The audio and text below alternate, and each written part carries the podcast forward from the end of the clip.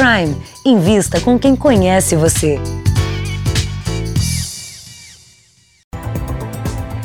Governo apresenta plano para cortar despesas e aumentar recursos para estados e municípios. Polícia Federal intima Dilma Mantega, Renan e Eduardo Braga a depor sobre propina da JBS.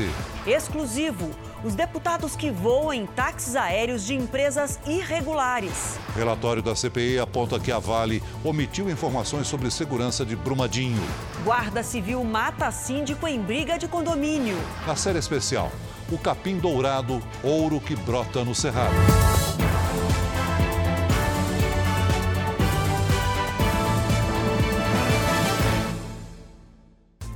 Oferecimento Prime. Invista com quem conhece você.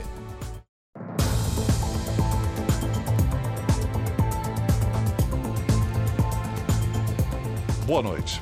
O Jornal da Record começa hoje com uma denúncia exclusiva. Deputados gastaram mais de 400 mil reais em táxi aéreo de empresas que não poderiam transportar passageiros com fins comerciais. E tudo com verba parlamentar. Nossos repórteres descobriram 16 políticos que contrataram o serviço clandestino nos últimos dois anos. Então, ali ó, da região ali central de São Paulo, Catedral da Sé, Terraço Itália, que é o maior prédio uhum. aqui de São Paulo, o edifício do Copan. O voo passa por alguns dos principais pontos da cidade de São Paulo. Um serviço que custa caro, pode chegar a 3 mil reais a hora. Mas muitas empresas fazem o transporte clandestino de passageiros pela metade do preço. Pode ser um passeio turístico, uma viagem familiar ou mesmo a trabalho. Uma apuração do Núcleo de Jornalismo Investigativo da Record TV revela que deputados federais estão contratando empresas que fazem o serviço de forma irregular tudo com verba parlamentar, ou seja, dinheiro público. De janeiro de 2018 a setembro de 2019, 16 deputados desembolsaram ao todo mais de 400 mil reais. A professora Dorinha Rezende, do DEM do Tocantins, foi a que mais gastou. 30 mil reais em 10 horas de voo em setembro e o mesmo valor pago outras duas vezes, como mostram os recibos. São 90 mil reais no total. A aeronave usada com prefixo PT-EMY não tem autorização da ANAC para ser usada como táxi aéreo. No nome de Valtenir Pereira, do MDB de Mato Grosso, a nota somando quase 84 mil reais. O político não foi reeleito para a Câmara dos Deputados no ano passado. Para checar se uma aeronave tem licença para fazer o transporte aéreo de forma legalizada, basta acessar o site da ANAC. É também uma questão de segurança. O diretor da Associação Brasileira de Táxi Aéreo mostra como identificar se tudo está dentro da lei. O táxi aéreo tem que ter aqui ó, o cartão de orientação para o passageiro de embarque, de desembarque, tem que ter os placards, ou seja, né, indicando é, todas as normas de segurança. A grande escada entre a sua vida e uma empresa regular, empresa que está autorizada pela ANAC, a grande ponte, ó, é isso aqui, ó, táxi aéreo, serviço aéreo especializado. Se não tiver isso e tiver vendendo como táxi aéreo, eu posso afirmar que é pirata. Entre 2008 e 2017, o CENIPA registrou 842 acidentes com helicópteros e aviões de táxi aéreo, instrução e uso particular. Foram 206 acidentes com helicópteros, dos quais pouco mais de 13% eram táxis aéreos. Com aviões de pequeno porte, os registros chegaram a 636 acidentes.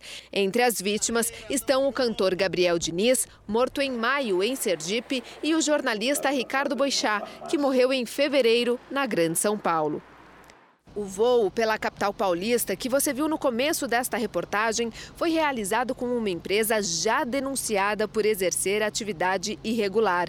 A negociação é feita pelo telefone. Não, tranquilo. Aí a gente faz no cartão, tá? Não tem problema não. Foram mil reais por 20 minutos de voo. No helicóptero está escrito instrução. Significa que não poderia ser usado comercialmente. Mas o próprio piloto confirma, os voos são constantes. Faz muito passeio, né? Quando a nossa equipe pousa, a funcionária ainda oferece outros tipos de serviços. Um pouco romântico, mais, uma coisa mais gostosa, mais reservada, o pôr do sol. Nós fizemos contato com a empresa por telefone. O responsável nega que exista irregularidade. A gente fez um voo há pouco tempo e a aeronave disponibilizada, a gente descobriu que ela não tem autorização pela ANAC.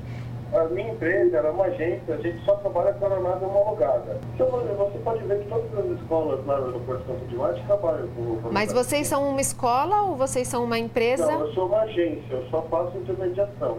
A Agência Nacional de Aviação Civil explica que as fiscalizações são feitas a partir de denúncias e do trabalho de inteligência. A partir daí, ações específicas são realizadas em busca de irregularidades para que se registre um flagrante. Em 2019, já foram 230 ações que podem resultar no pagamento de multas, cassação da habilitação do piloto, interdição das aeronaves e a suspensão da atividade comercial da empresa. O custo do táxi aéreo é muito mais alto, por isso que eu falei, tem que ter o seguro de casco, o seguro com terceiro, o seguro da aeronave, seguro do passageiro, seguro da carga, da bagagem, tem que ter o treinamento do piloto, a estrutura como um todo de uma empresa que atende os requisitos da autoridade, seja no Brasil ou seja em qualquer outro país. Em nota, a deputada Dorinha Rezende nega irregularidades, afirma que os serviços foram prestados por pessoa física com aeronave devidamente registrada na ANAC. Mas, como mostrou a nossa reportagem, a aeronave aparece na mesma ANAC com uma proibição expressa para prestação de serviço como táxi aéreo. A deputada acrescenta que a contratação atende aos requisitos que instituem a cota para o exercício da atividade parlamentar. Porém, a regra da Câmara diz que recibos emitidos por pessoa física para locação de aeronaves devem ser acompanhados do certificado de propriedade, o que não consta na prestação de contas. Procurado pelo Jornal da Record, o ex-deputado Valtenir Pereira não se pronunciou até o momento.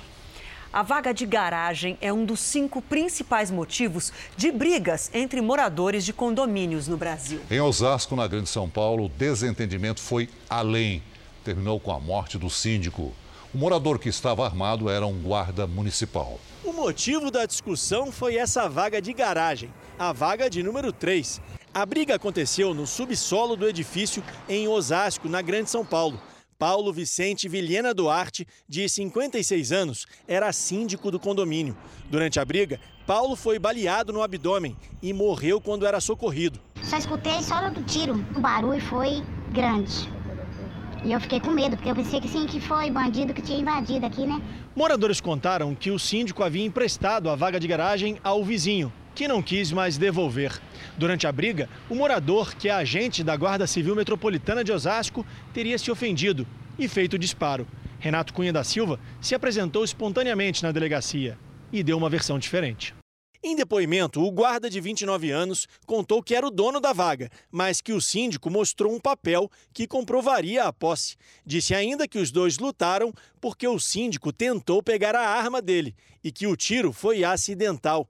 Apesar da morte do síndico, o caso foi registrado como lesão corporal culposa. Mais tarde, um novo delegado mudou o tipo de crime para homicídio. A pistola do guarda civil foi apreendida e vai passar por uma perícia. Investigadores da Guarda Civil de Osasco estiveram no condomínio, mas não deram entrevista. O corpo do síndico foi enterrado hoje à tarde na cidade de São Paulo. O guarda civil vai ficar afastado da função até a conclusão das investigações da Polícia Civil e da Corregedoria da Guarda Municipal de Osasco. A Câmara Municipal do Rio de Janeiro aprovou um projeto que autoriza a Prefeitura a assumir o controle da linha amarela. Mas uma briga judicial ainda impede a retirada dos pedágios em uma das principais vias expressas da cidade. O resultado foi unânime. Por 47 votos a favor e nenhum contrário, os vereadores aprovaram um projeto que autoriza a Prefeitura do Rio a assumir o controle da linha amarela. A votação na Câmara Municipal é mais um capítulo da briga pela administração da Via Expressa, que liga as zonas norte e oeste. Na semana passada, as cabines de pedágio foram desativadas pela Prefeitura, mas a Justiça restabeleceu a cobrança nos dois sentidos da via em favor da Lanza, a concessionária que explora a linha amarela há mais de 20 anos. Uma liminar da Justiça impede o rompimento do contrato. Antes da prefeitura assumir, vai ser necessário um processo administrativo e o pagamento de uma indenização.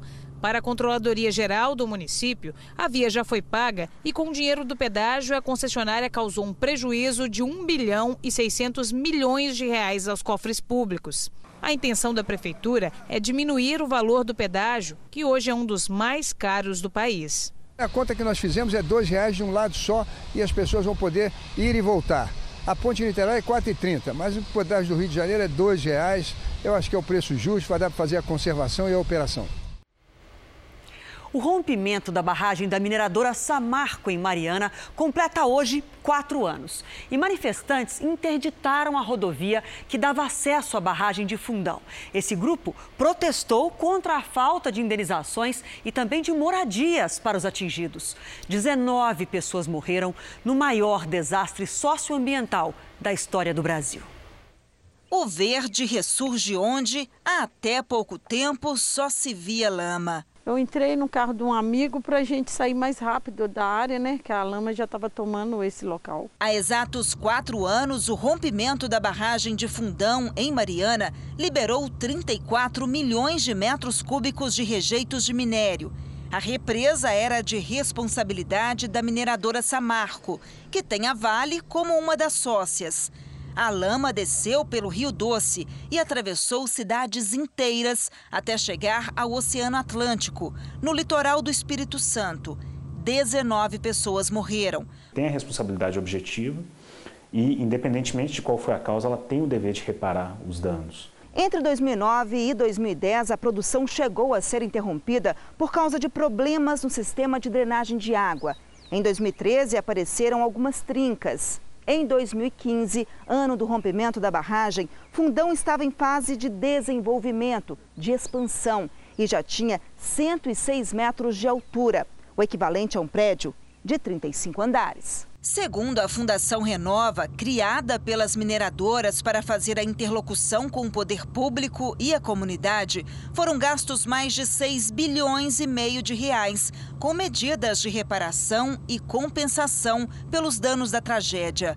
O Ministério Público questiona os números. De mais de 3.500 atingidos, só 151 foram definitivamente indenizados e nenhuma casa, nenhuma casa entregue dos reassentamentos coletivos e familiares. Enquanto isso, a cidade vive a expectativa de retomada da mineração. No fim de outubro, a Samarco obteve a licença que faltava para reativar a mina da Alegria, que estava parada desde o começo deste ano. A mineradora disse que, em vez de barragens, vai adotar o empilhamento de rejeitos a seco. Mariana chegou a perder 65 milhões de reais num único ano.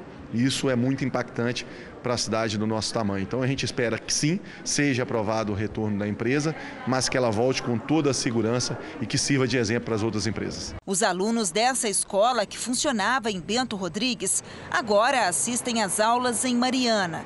É o começo de uma história nova, sem esquecer o que ficou para trás. Aqui também tá legal a escola, mas era mais legal lá no Bento.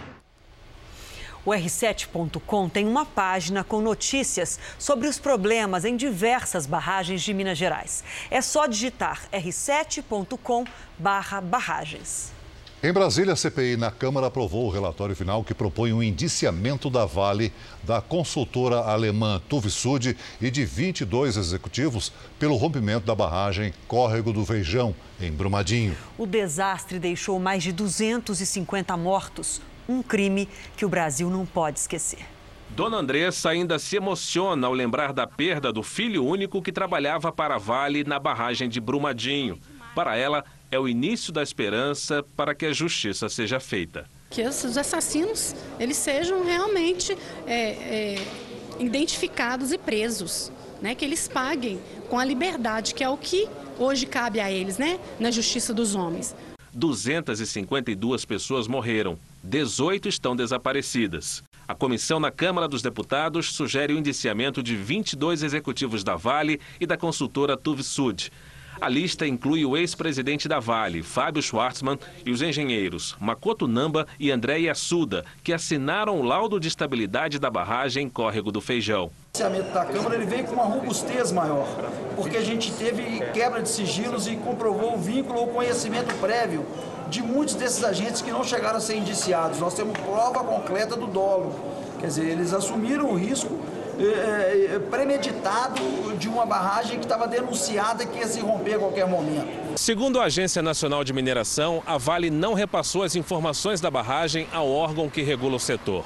A empresa apresentou duas versões diferentes para o resultado de uma inspeção de segurança feita meses antes do desastre. Vários sinais que a barragem estava em, um certo grau de estabilidade, nem, nem considero instável, mas querendo se ficar instável e os reportes não foram acontecendo, ou seja, isso é um, um, uma das é, é, é, graves ações que a Vale deixou de reportar para o nosso sistema para que a gente possa tomar ações é, é, de mitigação. O documento da agência e o relatório final da CPI serão encaminhados nos próximos dias ao Ministério Público.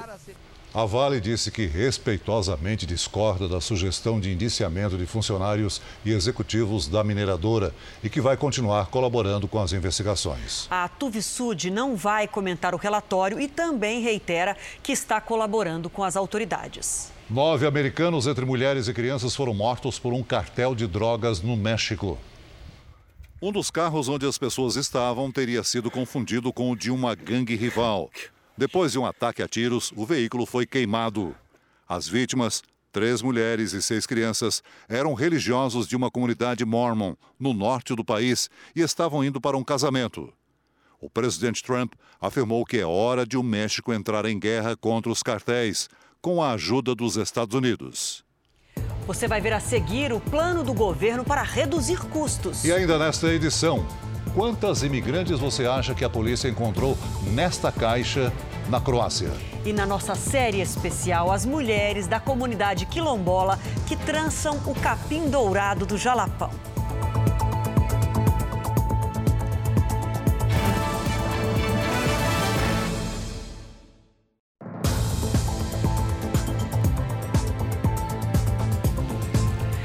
Presidente Bolsonaro foi pessoalmente hoje ao Senado entregar três propostas de mudança na Constituição. O presidente fez o trajeto do Planalto ao Senado a pé, acompanhado de ministros, para a entrega de três propostas de emenda constitucional. Quero dizer do orgulho, da satisfação de estar aqui entre amigos e dizer que essa proposta vai ser trabalhada pelos senhores, vai ser aperfeiçoada. Que nós gostaríamos sim de continuar recebendo a visita de prefeitos e governadores, mas a título de visita apenas e não para vir nos pedir algo orçamentário. Até o final da semana, novas medidas serão encaminhadas também à Câmara. Líderes de governo querem aprovar a PEC do Pacto Federativo e a dos fundos públicos antes do calendário eleitoral de 2020, isto é, até abril do ano que vem. Já a PEC emergencial, que cria mecanismos automáticos de cortes de gastos em momentos de crise, seria votada ainda este ano. A PEC emergencial abre no orçamento fiscal do ano que vem um espaço orçamentário para investimentos da ordem aproximada de 26 bilhões. Os governistas foram alertados pelos líderes partidários, tanto aqui do Senado quanto na Câmara, de que não há disposição política no Congresso para reduzir os gastos obrigatórios mínimos com saúde e educação. O presidente da Câmara rejeita incluir aposentados do setor público nesta conta. E o trecho acabou sendo retirado da proposta. Incluir inativo dentro da despesa social é um risco muito grande de reduzir o percentual de gasto na área social. Vai ter muita dificuldade da Câmara, pelo menos a Câmara, não, não posso falar pelo Senado, da Câmara compreender isso como um avanço. O pacote de medidas propostas pelo governo prevê que estados e municípios possam decretar estado de emergência caso as contas estejam no vermelho. Coube ao ministro da Economia Paulo Guedes explicar as propostas da reforma do Estado. São três pilares: descentralizar recursos, vender estatais para diminuir a dívida e gastar menos com a máquina pública. Temos que manter a responsabilidade com as futuras gerações. Nós não podemos nos endividar em bola de neve e jogar isso para filhos e netos também pagarem lá na frente. A principal proposta, chamada de Pacto Federativo, tem a intenção de destinar mais recursos para as bases, os estados e municípios.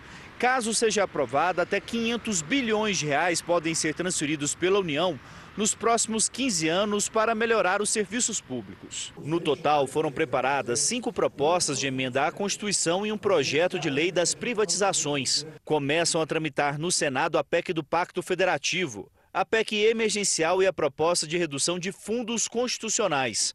A reforma administrativa vai se iniciar pela Câmara assim como a nova lei de licitações. E uma comissão mista vai discutir a PEC da reforma tributária.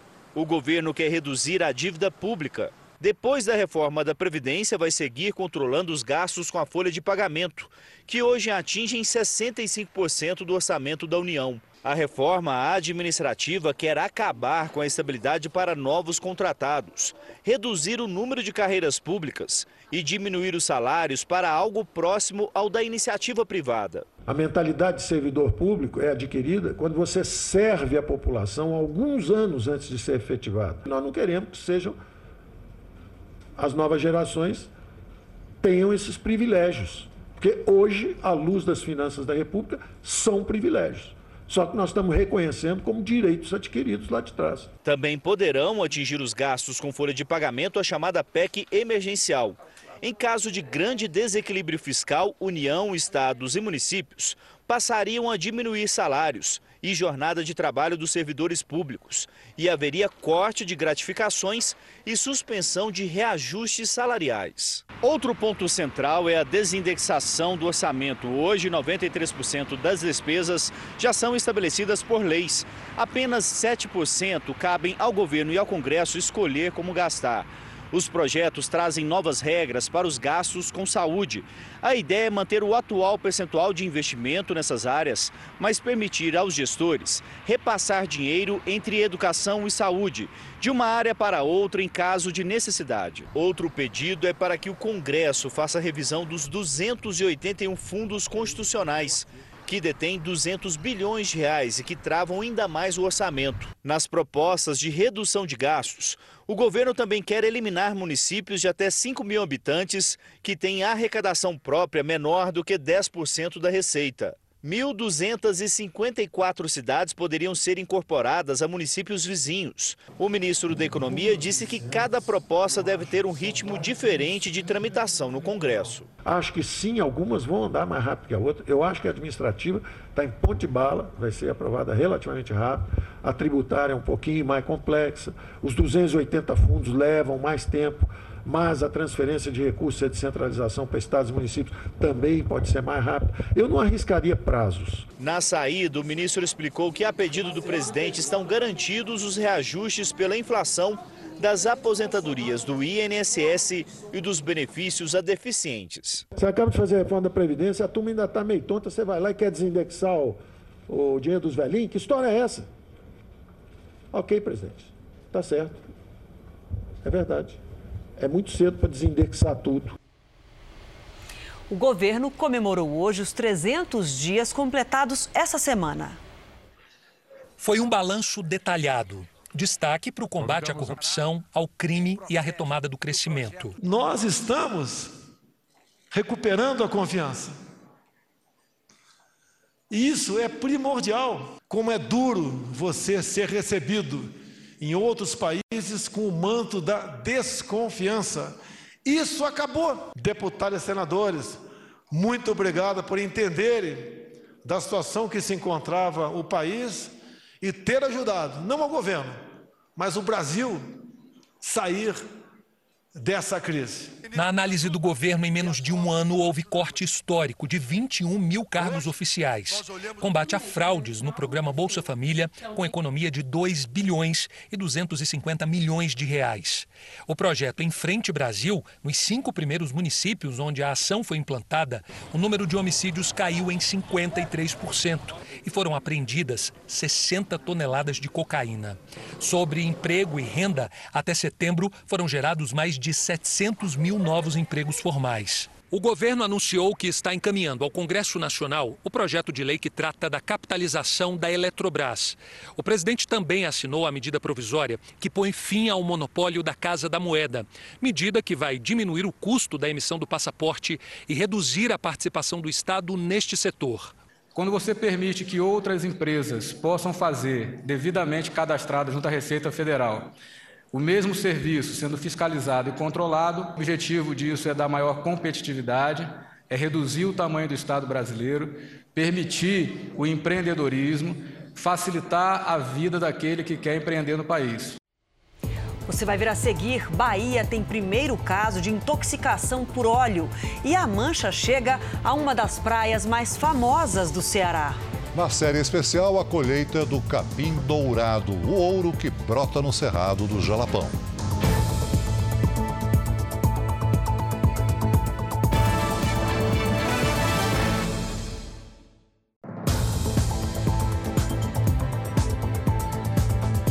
Polícia Federal intimou a ex-presidente Dilma Rousseff, dois senadores e um ministro do TCU a prestarem esclarecimentos sobre supostos recebimentos de doações ilícitas na campanha eleitoral de 2014.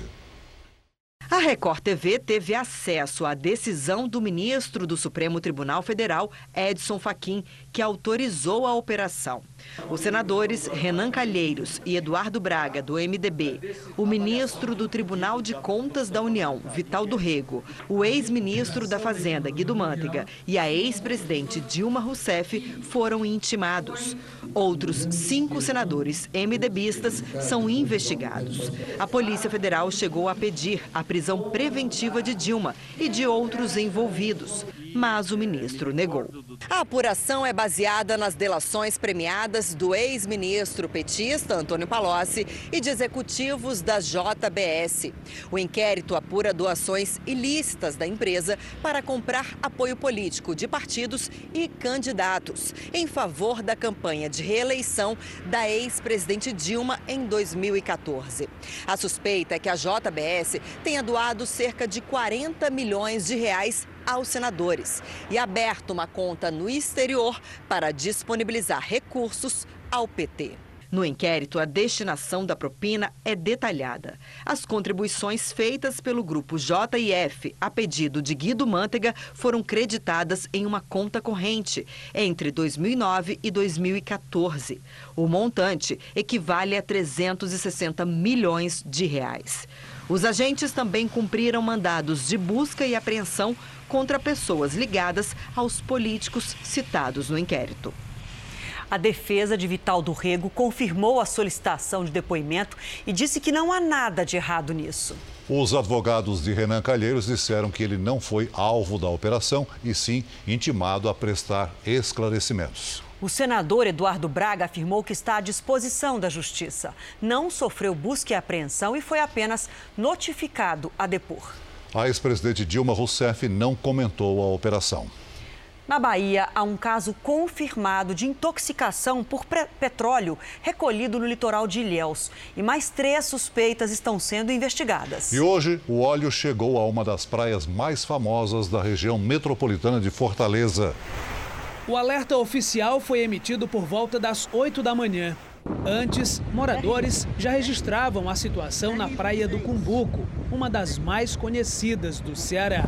Como é triste ver as nossas praias desse jeito. A limpeza começou logo que a notícia se espalhou. Só neste trecho, dezenas de pessoas apareceram para ajudar na retirada do óleo. Ainda durante a manhã, o mutirão foi reforçado pelo pessoal da Marinha. Essa é a segunda vez desde o final do mês de setembro que a Força Tarefa se reúne para retirar óleo aqui da praia do Cumbuco. Mas agora o material chegou em maior volume. Enquanto o trabalho de limpeza é realizado, novas manchas são trazidas pelas ondas e devem provocar ainda mais danos ambientais a essa região do litoral nordestino. Duas tartarugas foram encontradas mortas. Pelo menos 26 praias do Ceará foram atingidas até agora.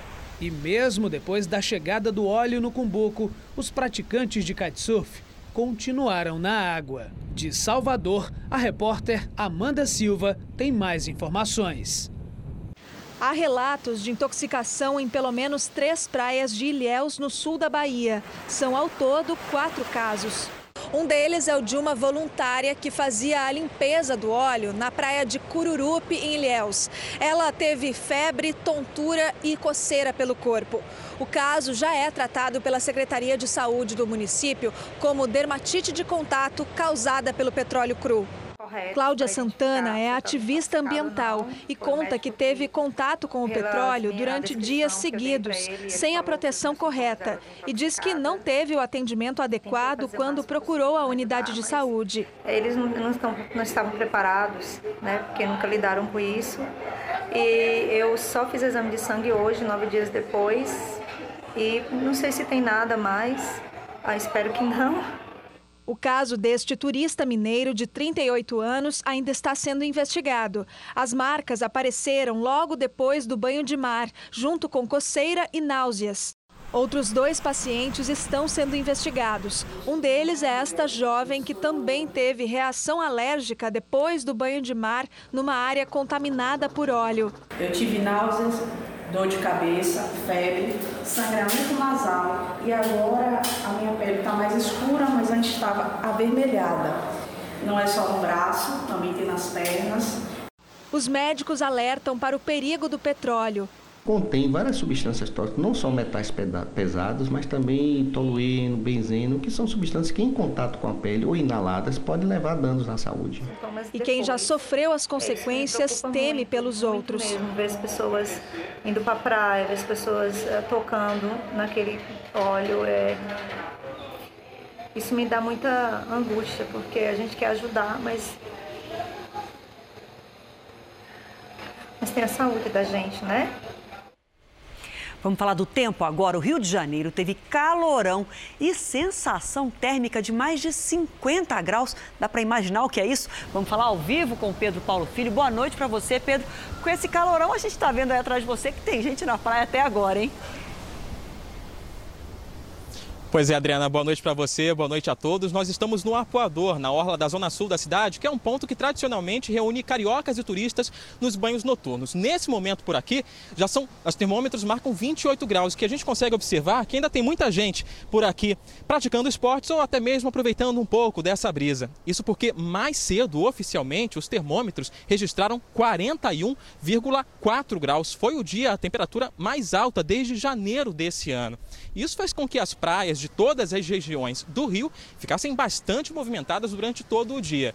E olha, foi bom ter aproveitado. Segundo o sistema Alerta Rio, a previsão para ainda hoje é de vento forte e chuva. Do Rio de Janeiro, Pedro Paulo Filho. Obrigada, Pedro. E olha, além desse calorão todo no Rio de Janeiro, teve nuvem de poeira em Goiás e 12 cidades do Rio Grande do Sul em estado de emergência por causa da chuva. Hora de falar com a Lidiane. Boa noite para você. Tempo agitado, hein, Lid? Agitado. Assunto é o que não falta hoje, é. viu, Adriana? Boa noite para você, para quem nos acompanha. Olha só, em São Sebastião do Caí, no Rio Grande do Sul, o rio de mesmo nome transbordou. 350 casas foram atingidas. Em Farroupilha, um deslizamento de barreira fechou uma rodovia. Em Curitiba, Paraná, estado de alerta laranja para chuvas. O temporal com granizo alagou ruas e destelhou casas. Já em São Paulo, o dia virou noite, o trânsito parou e a chuva elevou muito o nível dos córregos. Choveu sobre todo o estado. Na região do interior também, em Assis, a gente vai acompanhar nas imagens os transtornos. Esta árvore caiu sobre dois veículos. Muita destruição, hein? Sim. E a nuvem de poeira no centro-oeste? Tem a imagem também? Temos também, Adriana. E aconteceu lá em Santa Helena, Goiás. Ventos de mais de 50 quilômetros por hora atingiram uma área agrícola ainda sem plantação. E com tudo isso, o que a gente espera para amanhã? Mais temporais, viu? E em mais regiões. A combinação de umidade, ventos e frente fria provoca chuva forte sobre todo o centro-sul. Entre Santa Catarina e o Rio de Janeiro, teremos garoa com temporais. Em Mato Grosso do Sul, a chuva pode apertar em alguns locais, com chance de granizo. Em Teresina, 38 graus. Em Maceió, faz até 32 e em Vitória, 34 graus. E a partir de amanhã, o calor vai diminuir um pouco em São Paulo e no Rio de Janeiro, justamente por causa da quantidade de chuva, Adriana. Volta Muita notícia, amanhã a gente volta com o tempo delivery. Certo, até amanhã. Até amanhã, obrigada. A polícia e o Ministério Público do Rio de Janeiro desarticularam uma quadrilha que furtava petróleo e derivados da Petrobras. Durante cinco anos, a quadrilha ganhou dinheiro em áreas por onde passam oleodutos da Petrobras. A quantidade de furtos de combustível em cidades do norte fluminense chamou a atenção da polícia. Os criminosos passaram a ser rastreados. Hoje, cinco foram presos. Entre eles, um policial militar que trabalha na cidade de Campos dos Goitacazes. Era o olheiro do grupo. Inclusive avisa os demais integrantes da organização criminosa que ele teria que ir ao local praticar uma fiscalização. Os criminosos contavam com gente especializada para as ações de furto. Um dos chefes da quadrilha foi funcionário de uma prestadora de serviço da Petrobras. Era ele quem mapeava a rede de oleodutos e indicava onde o grupo podia atacar. O Biraci de Jesus foi preso em casa na cidade de Carapebus, no interior fluminense. Segundo as investigações, era ele quem também organizava as ações da quadrilha que agia toda semana nos oleodutos das cidades de Macaé, Quissamã e Carapebus. Cada duto recebia até cinco perfurações. Em um único dia, os criminosos chegavam a furtar 150 mil litros de combustível que depois seguiam em carretas-tanque até o interior do Paraná. A polícia fez buscas na refinaria em Rolândia. Ninguém foi preso. Já no Rio, foram encontrados um detector de metais e um aparelho de solda usado nas perfurações. Uma estudante morreu após beber cerveja com energético em Londrina, no Paraná. Médicos alertam para os riscos dessa mistura comum entre os jovens, que tem efeito direto no coração.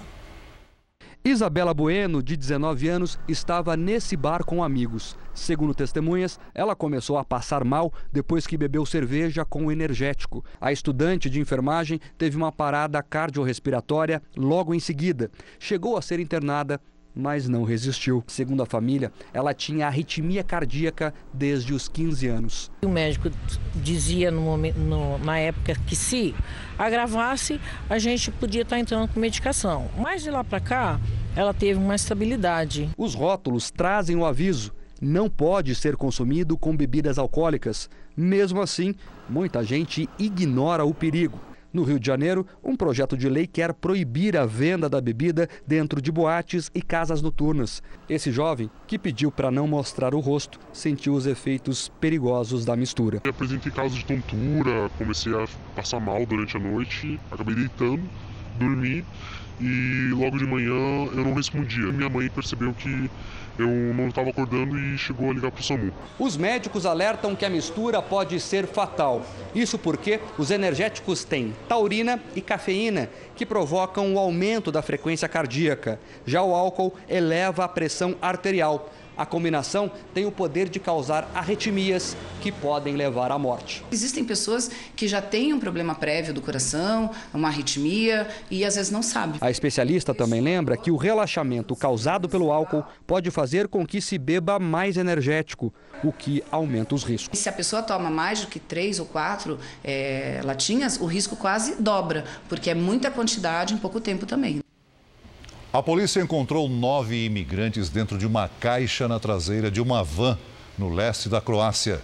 As imagens mostram quando os policiais tiram os parafusos da caixa e encontram lá dentro as pessoas que afirmaram que são do Irã e do Iraque. Essa rota é comum para imigrantes que fogem da pobreza e da guerra e tentam entrar na Croácia, que é membro da União Europeia. Flamengo e River Plate já sabem onde vão disputar o título da Libertadores desse ano no Peru, em estádio a ser definido. Em virtude dos protestos no Chile, dirigentes dos dois times concordaram com a Confederação Sul-Americana de Futebol em manter a final no mesmo dia, 23 de novembro, mas trocaram Santiago pela capital do Peru, Lima. Uma planta que brota nos campos do Cerrado, no interior do estado do, do, Tocantins, transformada em arte e sustento pelas mulheres de uma comunidade quilombola do Jalapão.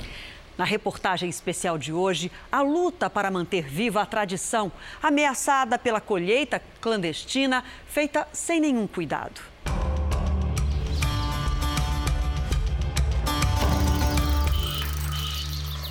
O silêncio da noite interrompido por um som. Uma vez por ano, o canto do Borá desperta a comunidade quilombola de Mumbuca. Onde vivem 250 pessoas. A lua ainda nem se despediu quando os moradores saem de caminhão. Levam barracas e comida. São jovens que vão acampar pelo menos uma semana no meio do mato. Seguem a tradição dos pais e dos avós que sempre faziam o mesmo trajeto, só que a cavalo o grupo resiste animado aos solavancos do percurso que não tem estrada. O esforço é para colher o ouro que a natureza oferece de graça nesta época do ano capim dourado. É um percurso de quase 60 quilômetros, mas por causa das condições de acesso, nós gastamos quase 3 horas e meia. O capim dourado nasce em campos úmidos próximos às veredas. Mas desta vez, a safra não será farta como a dos anos anteriores. Esse aqui é uma ação de vandalismo dos invasores que vêm no, no nosso campo e colhe antes do tempo de forma errada. Essas sementes aqui foram todas perdidas. Isso é sinal de que muitos capins não nascerão nunca mais. A suspeita dos moradores da comunidade é de que esses vândalos chegam atravessando o rio, que está bem aqui na frente. Ó. Eles pegam uma canoa lá, atravessam o rio, fazem a colheita ilegal aqui e depois voltam pelo mato e fogem. Os quilombolas cobram mais vigilância da Fundação Naturatins, que é do governo estadual e é responsável pela execução de políticas públicas voltadas para a preservação e conservação dos recursos naturais. Nós queremos que o Naturatins fiscalize, aprendendo, multando, porque senão isso vai acontecer todo ano. E está fiscalizando, tanto é, é que a, a, equipe me informou que anteontem eles, eles correram atrás do cara aqui e, e, o, e ele fugiu. Porque é difícil também. O, o, a, área, a área é muito grande. Apesar da decepção, o grupo decide colher o que sobrou. Um trabalho minucioso onde o conhecimento garante a continuidade. Cada família leva o quanto quiser e faz um estoque para o ano todo. Como é que tem que fazer? de E depois, faz o quê? Depois você pode pegar assim para não levar para casa e bater aqui para arrancar a semente. A semente tem que ficar. Uhum. É ela que vai garantir a produção do ano que vem? Uhum. É flor do campo, é o meu capim. As famílias guardam a produção ao lado da cozinha, na dispensa, que para os moradores aqui do povoado é a parte mais íntima da casa. O capim chega do campo e é distribuído em maços. Fica 30, 40 dias secando aqui, sempre na sombra. No calorão do lado de fora, perderia o brilho e a qualidade. Enquanto o capim seca, as artesãs pegam na palmeira buriti o que vai ser usado como linha na produção do artesanato. Antes de tirar a seda, a gente tem que tirar essa parte aqui. Aí tiramos esse aqui também, chama de barriga. Vou pegar essa palha aqui e vamos tirar a seda. Essa é a seda que a gente usa para costurar o capim. Com a matéria-prima na mão, as mulheres se reúnem. Nasceu no campo sem semeia. Dessas mãos habilidosas saem bolsas, chapéus, brincos e muitos outros artesanatos que brilham como ouro.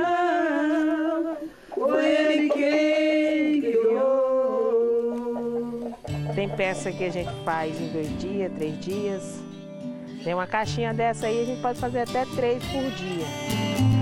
Várias peças é da nossa ideia, né? E outras teve o curso, né? A produção artesanal começou há quase 70 anos com a família da dona Noêmia, que aqui é chamada de doutora. Ela faz Sim. parte da terceira geração de artesãs. Minha avó entregando a bandeja para a dona Miúda, minha mãe. E toda a geração da dona Miúda tem prazer e tem respeito, cuidado para não acabar. Porque se acabar, é minguando uma parte da nossa vida. O artesanato melhorou a vida de todos no povoado. Atraiu turistas, reforçou a renda. Uma é, vida melhor. É, né? uma vida melhor. Graças a Deus. Graças ao capim. É, graças ao capim. Vem muita gente de fora, querido. Tem muita gente, muita gente mesmo, muita gente mesmo. Com o trançado da palha, Dona Antônia construiu uma pousada e, e formou os três filhos. Olha, os três filhos Formar. com diploma na mão. É, com diploma na mão, do terceiro ano. E agora eu estou sonhando para ele fazer uma faculdade. Ainda menina, Ana Cláudia Matos andava 30 quilômetros a pé para estudar fazia o trajeto todo mês. A gente acordava bem cedinho, né? Que hora? Com a mãe, umas quatro horas, porque o sol é muito quente. A gente chegava meio-dia, porque ia descansando debaixo da árvore, comendo tucum. O esforço valeu a pena. Ela se formou na faculdade e depois fez mestrado em desenvolvimento sustentável. Se tornou a primeira doutora do vilarejo.